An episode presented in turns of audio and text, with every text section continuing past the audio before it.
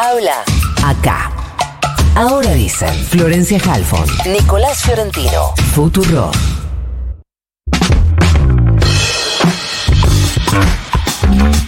¿Son o no son las encuestas actos de fe cuando mm, nos la pasamos diciendo después de casi todas las elecciones? Eh, al final la mayoría de las encuestas no le pegaron, no sé qué, y después eh, volvemos, se acerca el momento de elecciones y la verdad, ¿cómo sabemos? Cuando Cristina habla de tres, un escenario de tres tercios, ¿y en qué se basa? ¿Y alguna que otra encuesta habrá mirado? Sí. Bueno, vamos a hablar un poquito de encuestas con Mariel Fornoni, fundadora y directora de la consultora Management and Fit, doctora en Economía y Empresariales. Mariel, buenos días. Florencia Halfon te saluda. ¿Cómo te va? ¿Qué tal? ¿Cómo les va? Buenos días. Gracias por atendernos. No, por Em, favor. Para empezar, para los creyentes, de, decinos los últimos números que tengas. Mira, justamente nosotros no estamos difundiendo números, solo grandes números de, de- de fuerza, ¿no? Ajá. Por este tema que vos estás planteando. Nosotros ya hace dos años o tres años que no difundimos números para las PASO, números exactos, ¿no? Es decir, esto que uno va a sacar 32,5. Sí. Como vos decís, la verdad no sabemos si va a sacar 32,5. Sobre todo para las PASO. Y, y si me das un, un minuto para, para explicar algunas de las cosas Por que favor. están pasando, porque eh, acá en general las encuestas están teniendo dificultad de predicción en todas partes del mundo. Lo que pasa es que en Argentina es donde más dicen, ah, estos dicen esto porque le paga tal y estos dicen lo otro porque le paga tal otro. La verdad es que la, la investigación de mercado o los sondeos de opinión son una herramienta, ¿no?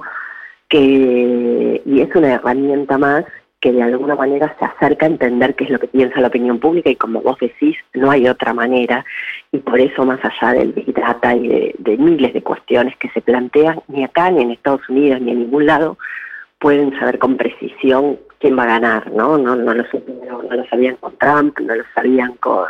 Entonces, evidentemente hay algo que pasa y es que el insumo que vos tenés es lo que la gente te dice que va a hacer. Y están pasando algunas cosas. Primero que la gente no, no siempre dice lo que va a hacer, porque no sabe, porque ni siquiera a veces conoce los candidatos. O otra cosa que está pasando mucho ahora es que no contesta, ¿no? que está aburrido de las encuestas, entonces no las contesta. Y la verdad es que cuando vos de cada 10, uno solo te contesta la encuesta y los otros te dicen que no te van a contestar, y asumís determinadas cosas, pero no tenés elementos de juicio para saber qué es lo que le pasa al que no te va a contestar. Está aburrido de la política y no va a ir a votar, va a votar en blanco, va a votar por un candidato más disruptivo. Los que contestan votan por los candidatos este, más, los más fanáticos, y los que no contestan es porque tienen un comportamiento más tradicional. Uno puede suponer algunas cosas, pero no lo sabes. Entonces, lo único que vos podés decir es lo que la gente te dice que va a hacer, que ese es tu insumo. Y, y eso está trayendo problemas, ¿no?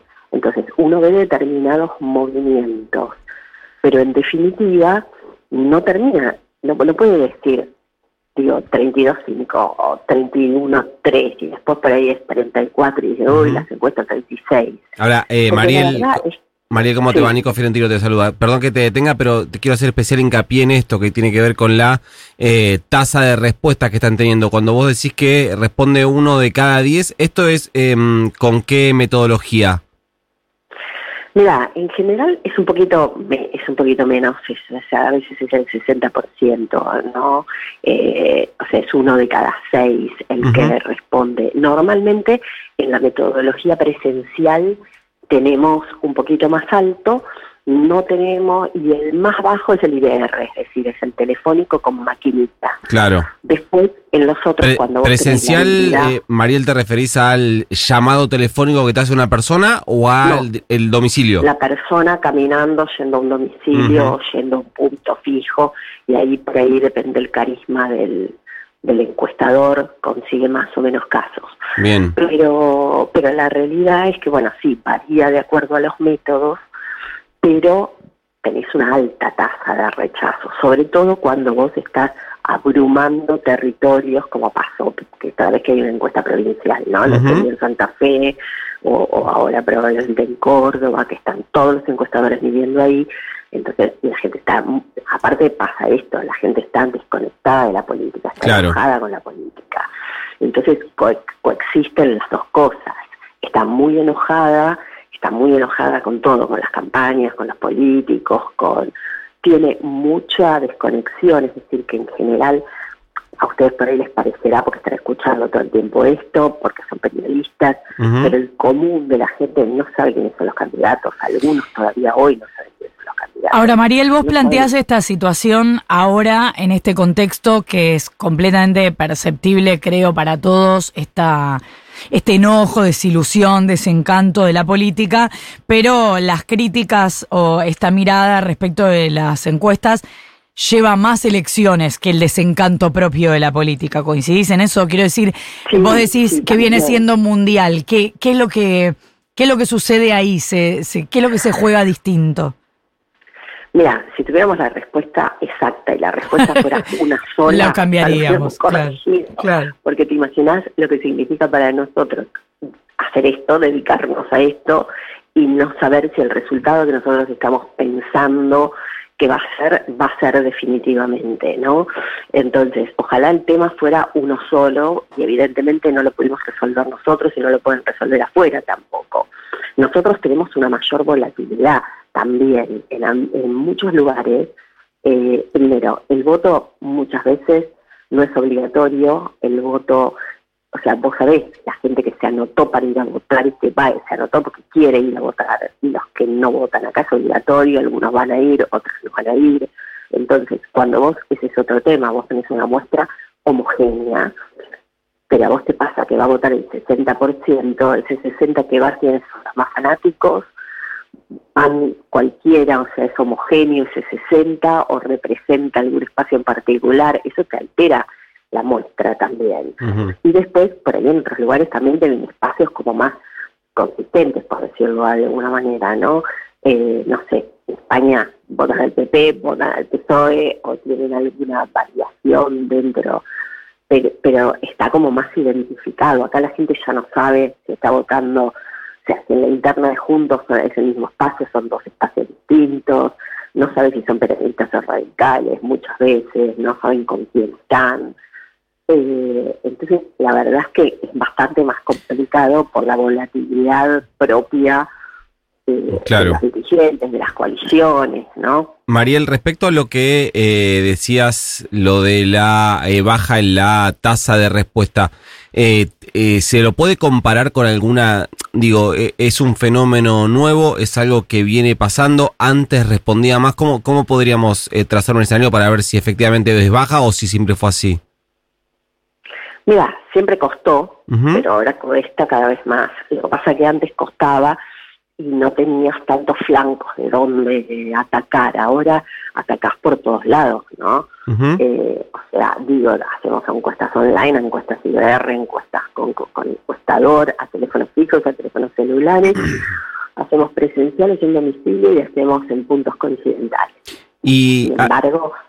Y a la hora, digo, y las personas que sí eh, responden, em, ¿representan un, este, un universo amplio? Porque te cuento lo que me decía un, un colega tuyo, me decía, tenemos dos problemas. Uno es em, que muchos no responden y dos es quiénes responden. Porque me dice, claro, porque me dice la mayoría son, eh, en general son eh, varones, en general son mayores de, claro, son mayores personas que están en su casa, mayores de 40, por lo cual después cuesta trazar em, un, un, escenario que sea más o menos representativo en términos etarios, en términos de, en términos de clase social, de lo, de cómo se puede comportar una sociedad. Bueno, sí, obviamente que eso es una dificultad y esa dificultad viene siendo, o sea, la venimos teniendo hace bastante tiempo, pero creo que atacando con muchas metodologías, eh, reemplazás o podés minimizar ese, ese sesgo de la muestra, ¿no? Entonces vos, claro, vos te pasa que por ahí, si vos lo miras por edad, por sexo y demás, la muestra está armónica, Sí. pero por ahí tenés sobre representado gente que no tiene trabajo, sobre todo si haces presencial nada más, gente que no tiene trabajo y por eso está en la casa, pero la, la persona que sale a trabajar todos los días temprano y demás en la casa no la encontrás. Pero bueno, entre todas las metodologías, los celulares, el online y demás, estamos tratando de llegar. Ahora, ¿se hace todo? Y probablemente no, no llegues a todos igual, porque habrá gente que, que, que por ahí no tiene teléfono o que no atiende cuando, ¿no? Entonces, evidentemente no, no podés llegar a todos. Entonces, hay que entender, la, a ver, si fuera tan fácil, no gastaríamos lo que vamos a gastar en una elección y haríamos una encuesta. Claro. Eh, evidentemente no es tan fácil. Eh, mira la dificultad que tuvo el censo y era una cosa para el cual se había este, invertido tanto tiempo. Y después, ese es, ese es la- el otro tema, ¿no? El costo. Que para ahí uno podría hacer alguna cosa más ambiciosa. ¿Y quién, quién está dispuesto a pagar eso? Mm. ¿No? Para Claro, como una, por ejemplo, una gran encuesta eh, presencial o un, Claro, un focus group quieras hacer gigante. una cosa enorme. ¿Por qué? Porque también la volatilidad del, del contexto te cambia. Entonces vos decís, yo estoy haciendo una encuesta hoy y resulta que mañana nos ha pasado que no, medio que medíamos al voleo de candidatos cuando todavía no sabíamos quiénes Claro. eran los candidatos, ¿no? Se te baja un candidato y yo tengo una encuesta cosa y se bajó tal candidato, se bajó tal otro. Guado de Pedro, Eh, claro. no, es, no es lo mismo el dólar a 490 que el dólar a 530. Eh, o sea, pasan cosas. Entonces vos tenés un, un trabajo grande, nacional, grande, con mucha presencialidad y demás, implica 15 días de trabajo de campo, 10 días de trabajo de campo. También qué Eh, laburo te 10 días- elegiste, Mariel, muy difícil. en este, sí, la verdad que era más fácil cuando yo venía de hacer investigación de mercado. Y cuando vos Claro. tenés que decir, no, mira, sabés que el, el, el 30 quiere light y el otro quiere Claro. regular. Ahora decías al Sí. comienzo que eh, no están dando números de candidatos y que no miden para las pasos. Me imagino que eso quiere decir Sí. que sí tenés números de fuerzas políticas. Sí, a ver, nosotros obviamente estamos viviendo, pero lo que hemos decidido ya desde hace dos años o tres, no difundir números, sobre todo para las primarias, que ni siquiera sabés cuánta gente va a ir a votar.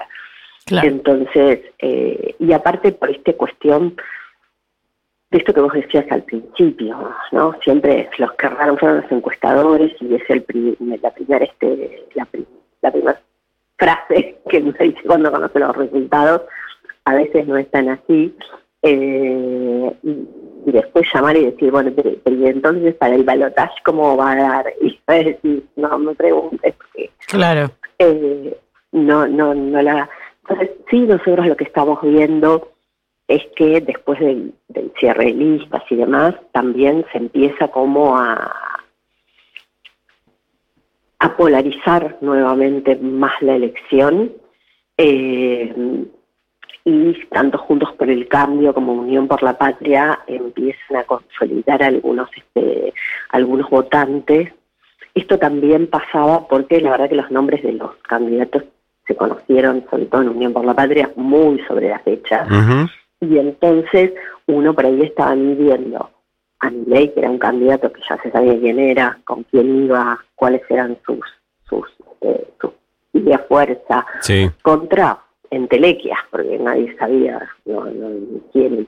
O sea, sí. Pero a las pasos, por ejemplo, me- era me- medir a Milei contra Guado de Pedro, por ejemplo. Claro, o contra un montón, entonces era uno media tres, el otro media cinco, el Claro. otro media seis. Y Ahora, ahora, eh, ya Mariel, ya-.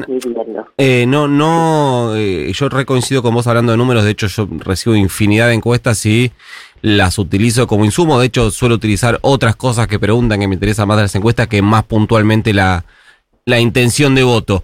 Pero lo que sí eh, me interesaría, sin dar números, es eh, preguntarte por dos o tres aspectos que da la sensación que en la que coinciden la mayoría de los números. Primero, si- te, las digo todas juntas y vos después eh, eh, bajame Sí. cada una, que eh, Juntos por el Cambio aparece como la fuerza eh, más eh, votada, Sí. con Patricia Burrich levemente arriba, que Sergio Massa podría ser el candidato más eh, votado de las PASO y que eh, Javier Milei no es ni un candidato de 25 puntos ni es un candidato de 10-12, más bien de 17, No. 18. Sí, nosotros tenemos más o menos una sumatoria entre, entre Bullrich y Larreta de unos 35 puntos. Ujú. Unión por la Patria está entre 30 32 y, y Javier Milei está en 19 aproximadamente. Esos son los números que nosotros tenemos.